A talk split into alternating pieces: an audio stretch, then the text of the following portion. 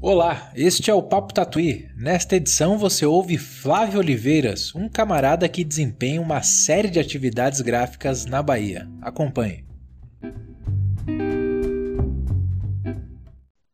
Então, a editora, João, foi um selo, né, com o coletivo Sociedade da Prensa, no qual também faço parte. A gente é, decidiu montar um selo também, né, para fazer as nossas publicações independentes e começou com o livro do o livro do poeta lá de Minas Gerais, o querido lá o Guilherme Salgado, nosso amigo. A gente começou a brincar com essa coisa de publicações, né, fazendo o livro dele. E aí a partir dele vieram outros projetos, outras propostas. E aí a gente falou, ah, vamos fazer um selinho aí, né?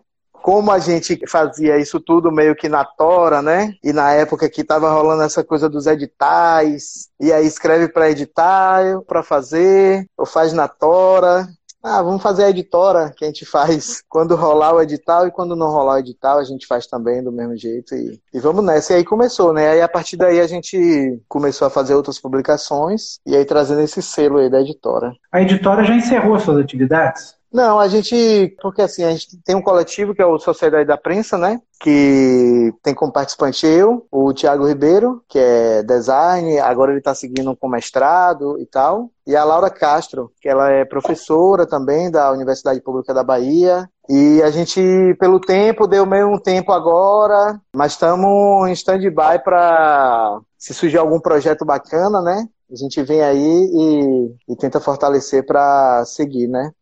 Bom, e aí surgiu o tal do ateliê de ofícios. O que é, é o ateliê de ofícios, Flavão? Conta pra gente, por favor. Então, João, o ateliê de ofícios, na real, ele é um espaço gráfico, né? Que vem sendo construído desde 2012, é, nesse casarão, que é um casarão do final do século XVII, né? Localizado aqui no centro de Salvador no Santo Antônio, além do Carmo, que é esse bairro que vem passando por milhares de transformações e especulações e outras coisas mais. E a gente está aqui resistindo nele, e aí esse espaço ele vem sendo construído nesse período, né, de 2012 para cá, se não me engano, foi quando a gente começou a de fato ocupar, porque ele já a gente reside no andar de baixo Anterior a isso também tem o, o Oliveiras, né, que é o nosso espaço cultural, onde a gente faz o bar, as exposições, as músicas e tal. E aí a gente é, decidiu subir para esse andar e fazer essa ampliação do ateliê. No início, trabalhando com, com o coletivo da Sociedade da Prensa e outros agregados. Como a casa é muito grande, a gente abriu espaço para ateliê de cenografia, ateliê de costura, é, macenaria, é, outros artistas que, que vieram. Então a gente sempre estava fazendo esse, esse aglomerado de gente aqui, né, com os amigos e, e construindo esses projetos. Como a gente traz essa carga dos impressos, do, do fazer manual, Aí daí eu digo que ele vem se construindo a partir desse momento, né? Uhum. Pelo, pelo, por esse processo de anos e pelo processo das pessoas que passaram por aqui também, né? Certo. Agora, 2020, esse ano turbulento, a gente deu um, um tempo da Sociedade da Prensa, né? como ateliê aqui também, né? Porque basicamente o ateliê nosso da Sociedade da Prensa, o ponto principal era aqui dele. E aí agora eu sigo com esse projeto, que é o ateliê de ofícios, é, junto com Cibele Bonfim, que é professora, é arquiteta, né? Minha companheira também. E aí a gente está aqui nessa, nessa nova jornada, né? Trazendo o princípio do ateliê de ofícios para a gente é essa coisa do fazer manual, trazer esses artífices, esses mestres para o convívio né, é, do dia a dia com as pessoas que vão frequentar aqui. Queremos abrir turmas né, de serigrafia, estilogravura, carimbo, bordado, encadernação uhum. e perpetuar um pouco mais assim esse fazer gráfico manual, né? De meter a mão na massa mesmo, de se sujar, de brincar com os tipos, de fazer a serigrafia. Basicamente a gente é, é, tem um ponto forte com a serigrafia, né? Mas agora a gente está também trazendo a tipografia, o carimbo. Por que, que a serigrafia se mostrou entre as técnicas de impressão a mais forte aí do, do espaço hoje ateliê de ofícios? Então, João, eu, eu comecei a trabalhar muito com a serigrafia desde o tempo de escola, né? Comecei fazendo uma proposta mais comercial, que era camiseta para o Grêmio da escola, camiseta para as feiras da escola. E nunca tive esse contato, apesar de ser um, uma técnica artística, né? Muitos desses é, dessas pessoas que trabalham com a serigrafia não deslumbram e não visualizam a serigrafia em outras possibilidades, que é a impressão em papel, a impressão em um livro, a impressão de cartazes, como, como isso pode ser dado, né? Aí, em 2012, no início do, da Sociedade da Prensa, eu retomo essa serigrafia, né? Com esse olhar mais artístico, que era fazendo publicações, fazendo trabalho para artistas e as pessoas também foram ficando mais interessadas por a serigrafia nesse outro suporte, né, que seria o suporte do livro, do papel e, enfim, tendo a possibilidade dessas impressões, né? E a gente adora, né, porque a gente brinca com tinta, a gente experimenta papéis e sobreposições e aí cada dia é, é um, um novo aprendizado, né? Tipo, a serigrafia para mim é um processo muito que você tem que ter uma constância ali no fazer, né? Você tem que praticar bastante para você começar a descobrir várias é, possibilidades dela, né? Uhum. É, conta pra gente uma, um exemplo de um conhecimento recente que você adquiriu na serigrafia, uma possibilidade dessa técnica uma possibilidade recente. A gente está brincando agora com a coisa uhum. que a gente quer chamar de serigratipo, né? Serigratipo. Serigratipo. Olha. A gente, João, começou primeiro a fazer um garimpo. Tinha amigos que. Tem um amigo que ele me é, possibilitou passar para a gente alguns tipos, né? Tipos móveis, tipos de madeira, tipos de chumbo, mas no formato, no tamanho pequeno, né? E aí a gente admira muito esse trabalho do Frederico, do a gente viu muita coisa do VJ Suave aí, que é meu amigo também de São Paulo aí, né, que faz o Mais Amor, por favor. E tinha esse desejo de imprimir em grandes formatos no tipo, né, na tipografia. Só que daí a gente, o nosso formato é pequeno aqui, e aí a gente está fazendo o seguinte, a gente está pegando é, esses tipos que a gente tem, a gente deve ter uns 12 a 15 formatos aqui, né, de, de, de fontes e tal. Aí a gente faz essa composição nesse formato original dele, e depois a gente faz uma transposição para serigrafia, a gente amplia ele, né? Peraí, peraí, peraí, peraí, peraí. Deixa, deixa eu ver se eu entendi. Vocês têm 12 a 15 famílias de fontes aí, né? Isso, é. Tá. Aí vocês imprimem com os tipos, ou seja, de uma maneira tipográfica normal. Uma maneira aí, tipográfica normal. Que não é o jeito normal de se imprimir hoje em dia, tá? Só para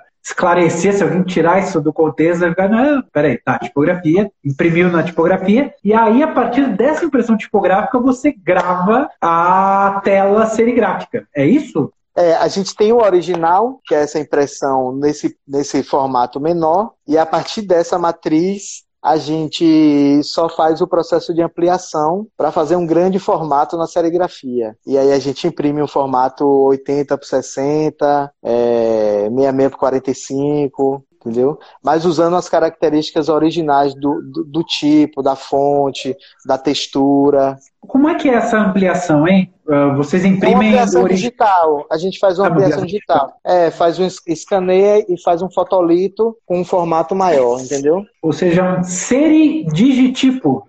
Isso, pode ser Ele também. Vai da... Seridigitipo, é. Ele vai da serigrafia digital para o tipográfico, então. Ótimo, ótimo. Vou estudar aí a abreviação desse seridigitipo para a gente. para deixar. Pô, pode dar uma valorizada, hein? O seu Flávio Oliveira, deixa eu já passar para outro tópico. Enquanto eu tô, eu pego aqui esse caderno da Feira de Impressos Paraguaçu. Eu não sei se era isso que você estava imaginando falar com memória gráfica, mas a Paraguaçu foi um projeto de memória gráfica, né? Então, esse, esse, quando a gente fala de memórias gráficas, a gente pode falar desses dois projetos, né? Que eles partem a partir de uma feira. Em 2016 a gente começa com a feira Tabuão, né? Foi a Sociedade da Prensa junto com o Movimento Contínuo, e aí a gente teve esse projeto, que seria uma feira, mas aí, ah, vamos fazer só uma feira de publicação? Não, vamos inventar então outras possibilidades para que isso se desdobre, né? Aí tivemos também uma publicação que chama Bahia de Todos os Tipos, né? Que foi um livro produzido no período da feira, um livro muito louco. Inclusive o, a galera da Livrinho participou, o Daniel Barbosa enlouqueceu aqui com a gente, virando noites fazendo esse livro. Enfim, e daí teve a ideia também de fazer, fazer um, um, um mini doc, né? Com esses mestres, com esses artífices, né? Do saber gráfico. Daí a gente, o Tabuão aqui, ele é um, um centro onde ele já teve, se, se não me engano, é, acho que umas 16 a 19 gráficas atuantes, né? E é um centro comercial onde vende esses insumos, onde vende todo esse processo que um artesão, materiais que um artesão precisa assim para lidar no, no, no, seu ofício, é, lá tem bastante. Daí a gente nomeou o nome da feira como Tabuão e fomos atrás de fazer essa pesquisa, esse doc com esses mestres tipógrafos, né, da região. A gente achou cinco ainda, né, que residia lá. E massa, daí essa pesquisa, esse projeto com esses mestres veio novamente na Feira Paraguaçu, né? Que a gente foi para o Recôncavo da Bahia. O Recôncavo também é um lugar onde já teve, se eu não me engano, 101 jornais já atuantes lá, né?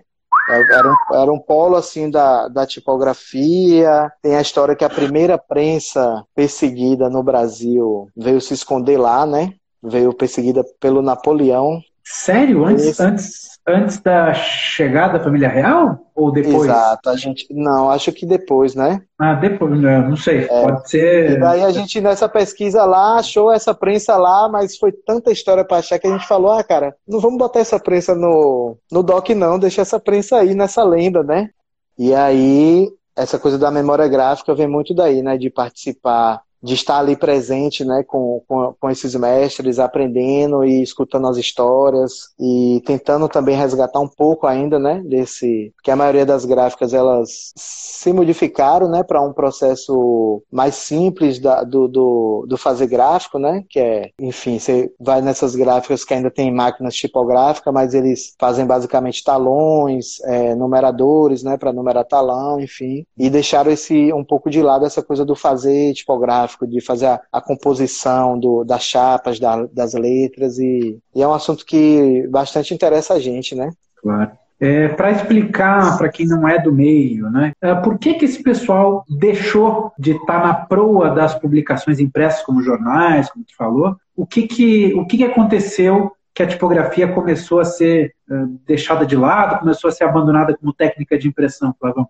Então, muitos falam que com a chegada do computador, né, as empresas foram, foram se digitalizando e perderam um pouco desse, desse fazer é, mais manual da coisa, né? com essa modernização do processo, acabou que muitos perderam o, o, emprego, muitos deixaram de lado né, o ofício de tipógrafo esses dias veio um amigo nosso aqui, o João Pará. Ele veio dar uma manutenção de uma prensa e passar mais uns saberes pra gente. E ele falou muito. Ele falou, cara, na gráfica antigamente tinha chapista, tipógrafo, o cara que, que preparava a cor. Ele falou que era muitos processos, sabe? Enfim, e tinha muito tempo. Hoje em dia, é, essas máquinas mais modernas que faz tudo, né? Você só bota o papel, o livro sai pronto. Acho que quebrou as pernas um pouco, né? E aí a gente vem também reforçando agora, com essa pesquisa gráfica, um pouco desse olhar artístico, né? Do fazer manual, né? De a gente sente que as pessoas estão mais interessadas em fazer uma capa de tipografia do que fazer uma capa impressa em uma máquina laser e passar isso para esse mestre, né? Para ele também a, a, tentar um formato um, um, formato que ele também consiga manter ali ainda um pouco, né? Tipografia é, é difícil, né? Eles é, a gente já ouviu agora recentemente relato de mais dois que tinham gráficas nesse formato, assim, que eles não sustentam mais a, a, a situação e acaba que um dia isso não vai existir mais, né? Só os amantes mesmo, a gente que vai conservar um pouco dessa história, né? E aproveitando que a gente está nesse assunto, o que que, o que que se perde quando dois mestres, como que tu relatou, deixam de fazer o ofício? Que tipo de expressividade a publicação impressa vai perder quando a tipografia, ou se a tipografia uh, deixar de existir ou não? O, o, digital faz tudo que a tipografia faz, pronto, acabou, hein, Flavão? Com o digital, com os livros digitais, tudo que vem. Me perdoe aqui se eu estiver falando alguma bobagem, mas eu acho que quando ele não tem o toque, quando você não sente. A gente fala muito disso porque a gente pega cada livro que é publicado, passa pela mão um a um, né? Essa coisa do digital, do impresso a laser, uma coisa, acho que ele se transforma. Os amantes disso vão dizer que não, mas acho que é uma coisa muito descartável. Você pega ali, tipo, com um pouco prazer, de repente, de sentir o cheiro da tinta e, enfim, né? Eu acho que essa coisa é muito precioso quando você pode entender qual foi o, o processo para a feitura desse objeto, né? Então, acho que a gente vai perder um pouco disso, né? De pegar um, uma coisa mais, mais pronta, assim, que não dê tanto tesão de você abrir, sentir o cheiro da tinta e sentir a textura do papel. Pois é. É, e, e complementando o teu raciocínio, Flavão, é, ao perder essas características sensoriais do papel Isso. e ficar uma coisa mais qualquer coisa, né? Uh, aí o papel deixa de ter serventia e o digital, então, ué, já que já está imprimindo num papel sem graça, põe, põe na tela logo, né? Abandona é, o papel. É. Mas é como, como, bons amantes, a gente não vai deixar isso acontecer, né, João? Não, enquanto a gente estiver respirando, né? aqui, né? Esse ateliê de ofícios, ele vai proporcionar a gente, a turma de Salvador, espero, ter esse contato com os mestres, a gente ter essa valorização real, né, do, desse ofício e do, enfim, né? É. Tentar manter ainda um pouco dessa história, assim, no, Pois é, eu, eu, eu torço que dê muito certo. Acho que já tem um ecossistema em Salvador muito, muito forte, né? Desde pesquisas, né? Vocês, o pessoal da RV já estão citados aqui, a galera nova da Margem Press, que também já participou aqui de um Patrivite na Tatuí. Enfim, tem tudo para dar certo e ter esse orgulho, né? O Flavão, e também você propôs aqui como quarto e último assunto formação escola-bairro não sei, fiquei intrigado por esse tópico. O que, que você quer dizer? Que, porque, eu acredito muito na, na ideia do bairro. Eu gosto muito da, da ideia de comunidade. Ainda mais uma cidade doida como São Paulo. Salvador também é um pouco doida, né? Mas enfim, toda grande cidade tem essa doideira imensa, megalomaníaca, mas o bairro é, é um recorte mais humano das coisas, né? Então, é, enfim, é o que me inspirou só nesse tópico formação escola-bairro. O que, que você quer dizer com isso, Flavão? Então, João, na real eu quis dizer assim um pouco, falar um pouco da minha formação, né? Enquanto artista, enquanto serígrafo e tal, né? E uma forma de uma metodologia que a gente quer levar daqui para frente com o ateliê de ofícios, né? Que é essa percepção de você estar é, aprendendo visualmente. Eu costumo falar que é oralidade visual, né? Na real, tipo, a minha formação ela foi muito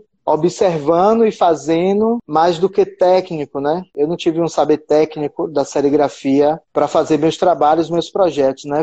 Eu comecei na serigrafia na, na, época de escola ainda, acompanhando um primo que ele fazia camiseta de brinde, político e tal, e visualmente ele acompanhando, sem ele falar nada, você vai tomando é, aquele gosto, é, experimentando seus tempos, fazendo dessa forma, e o bairro era muito rico, porque o bairro me permitia meu pai é do Ceará, né? Minha mãe é do Rio Grande do Norte. Então eles vieram para Salvador. É, eu nasci aqui nesse bairro e eles vieram muito jovens para cá. Ele veio trabalhar com calçado e ela veio para criar gente aqui e tal, né? E, e o bairro era muito rico, com sapatarias, né? De fundo de quintal, enfim, mecânicos e tal. Essa, essa, esse bairro ele era muito rico em fazeres que muitas vezes você estava muito dentro e não, não enxergava o quanto a artístico era que ele fazia ali, né? Sim. Às vezes ela está ali com uma sapataria ou fazendo um outro trabalho, até serigrafia, tipografia, e aí não entende o, o que esse ofício pode ser, pode te levar a, a objetos artísticos, né, Flavão? É um pouco isso que vocês estão, estão é um buscando. Isso. Então, aí... isso, isso, na real, foi o que me levou, né, a esse, a esse movimento atual. Hoje, isso me levou muito. Há um tempo atrás, eu fui fazer um trabalho de corte, de corte manual em uma, em uma, em uma com uma faca, né? Eu precisava fazer, eu acho que um, um objeto de uma caixa, não me lembro bem na, na ocasião. Quando eu cheguei na, na gráfica para cortar, ele tinha um, um, um, balancinho que ele adaptou, que era o mesmo balancinho que meu pai cortava o solado de sapato dele na sapataria saca? Então, furador de papel, ele já usava isso lá atrás. Acho que isso despertou um pouco em mim, assim, essa, essa curiosidade de tentar também. Hoje em dia, gente, eu tenho essa facilidade de, de ver os objetos e entender quais as possibilidades dele também para outros lugares, né? Deslocar o objeto dali. Acho que essa vivência, né, dentro da sapataria de meu pai, essa vivência no bairro, era um bairro super povoado de, de, de artífices e, e, enfim, de várias Desde cinto, de couro, de calçado, enfim, e aí você perceber esses instrumentos, né, dentro da, da, daqueles fabricos e tal, te dá também essa possibilidade de, de como criança ali, né, você pega o, o, as ferramentas, os brinquedos e querem transformar ele no, no seu universo ali, né, você quer brincar como você propôs a brincadeira ali, né. Acho que esse, essas ferramentas me deu muito essa possibilidade de fazer isso, né? De enxergar e hoje em dia ter essa percepção visual das possibilidades, né? É, isso é muito legal. Então você está meio que usando desse, desse olhar lúdico para esses ofícios que estão no bairro ainda. É, eles, é, esse, esse pessoal, como é que está hoje em dia? Eles... É, a maioria saiu do bairro, né? O bairro esse bairro onde eu, eu, vivo, né, desde quando eu nasci aqui, ele já passou por várias transformações, né? Ele vem sofrendo por vários processos especulatórios também, de, desde do, de imobiliários a, enfim, a processos artísticos. Três anos atrás as pessoas chegavam no bairro falando agora o Santo Antônio está recebendo muitos moradores que são artistas, que eram os performers, os os poetas, sendo que esse bairro já existia artistas há muitos anos atrás, sabe? Esses fabricantes de calçado, o próprio tiozão da barbearia da esquina, né? Que, enfim. Hum. E aí o bairro vem sofrendo por essas transformações. Hoje em dia está um bairro mais cultural, né? Muitos deles já não estão mais aqui. Se tiver muito, tem um ou dois fabricos ainda assim, né? De, de fundo de casa, fundo de quintal. E as outras pessoas começaram a migrar, né? Esse ramo do calçado também deu uma, uma queda muito grande, assim, né? Por conta da, da, das empresas internacionais chegando, vendendo produtos mais baratos, né? Quebrou um monte de gente também. Aí aqui acabou um pouco esse polo, mas era um, o bairro era tomado, né, de fabricos. Acho que por ficar próximo ao Tabuão, né, onde tinha muito cortiço, né, de couro, onde vendia couro e tal. Acho que aqui foi o lugar onde essa turma veio se sentir confortável, né, de viver e tal. Que é ei amor, vem cá minha companheira que está aqui comigo ah, batalhando, pronto. lutando, ela quer mostrar o bairro, porque ela é arquiteta, né? Ela, tipo, sustenta muito essas questões. Ó, oh, para quem não conhece. E aí? Oi, tudo bem? Você é arquiteta, então, né? Fala um pouquinho do bairro pra gente, por favor. Eita, eu vou pegar aqui de surpresa. É isso. Não, eu estava emocionada ali, Flávio falando na coisa da escola bairro, né? A gente fala muito sobre isso o tempo inteiro aqui, sobre esse processo mesmo, que tem a ver com que alguma pessoa comentou sobre a industrialização e esse, e esse fazer sair de dentro das casas, né, das pessoas ou dos, dos fabricos menores e irem para uma escala que a gente não alcança por conta da, desses, desses vários processos de especulação, de, de, gentrificação mesmo, de substituição de população, né? Assim, vai, vai mudando as pessoas que estão aí, enfim. E são coisas que são, na prática, vividas bem dolorosamente também, né? De vez em quando a gente tem muita raiva aqui de coisas que acontecem. Isso é muito sério, mas enfim, estava conversando muito com o Flávio como tem uma coisa de continuidade assim do ateliê, né, desses fazeres que estão aí que estão históricos, desses casarões históricos e como isso chega nessa continuidade. Então, ó, todo mundo que está nos assistindo, quem quiser apoiar o Flavão e todos os seus projetos, tem algumas publicações na Banca Tatuí, na Sala Tatuí, mostrei algumas delas. Fica de olho aí nos ateliês de ofícios. Segue, né? Segue nas redes sociais. Aí, é, segue nas redes lá. Isso aí, tudo isso fortalece, né? Divulgar, ajudar, isso tudo ajuda a fortalecer o rolê. Não é isso, seu Flávio Oliveiras? Ei, João, obrigado pelo convite, viu? Adorei. Logo em breve estaremos juntos, né? Vamos aprontar mais coisas aí pra gente se reencontrar. É isso aí. Valeu, Flávio. Um beijão para todo mundo. Viu? Beijo, Valeu, querido. querido.